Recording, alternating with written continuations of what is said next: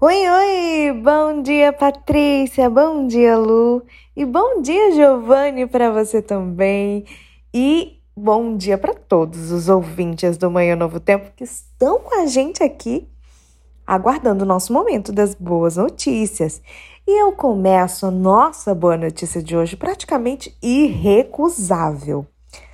E eu te pergunto: você gostaria de trabalhar apenas quatro dias na semana ao invés de cinco? Acho que a resposta seria sim para quase todo mundo, né? Essa jornada reduzida de trabalho deve ser testada por algumas empresas já no segundo semestre de 2023.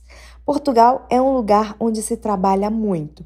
O país está em terceiro lugar no ranking das maiores jornadas de trabalho dentre as nações da Organização para a Cooperação e Desenvolvimento Econômico. Cerca de 70% dos portugueses trabalham mais de 40 horas semanais. Mas agora isto pode começar a mudar. Uma semana de trabalho de quatro dias vai ser testada também por empresas nos Estados Unidos e em outras regiões da Europa. Até agora, cerca de 90 empresas portuguesas já aderiram à iniciativa, marcada para começar no mês de junho. As regras do teste são o comprometimento efetivo de encurtar a jornada dos funcionários e não pode reduzir nenhum salário. O governo português investirá cerca de 350 mil euros na organização da iniciativa, mas não subsidiará as empresas que aderirem. De início, só empresas privadas poderão participar. Um teste parecido ocorrerá depois no setor público. A realização do teste é um compromisso de campanha do atual governo de Portugal, eleito em janeiro de 2022. Um estudo conduzido pela empresa de pesquisa Autonomy, com 61 empresas na Grã-Bretanha, monitorou 56 companhias que optaram por ter a jornada reduzida.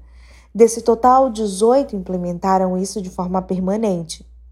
A jornada reduzida tem como objetivo buscar um melhor equilíbrio entre vida pessoal e profissional.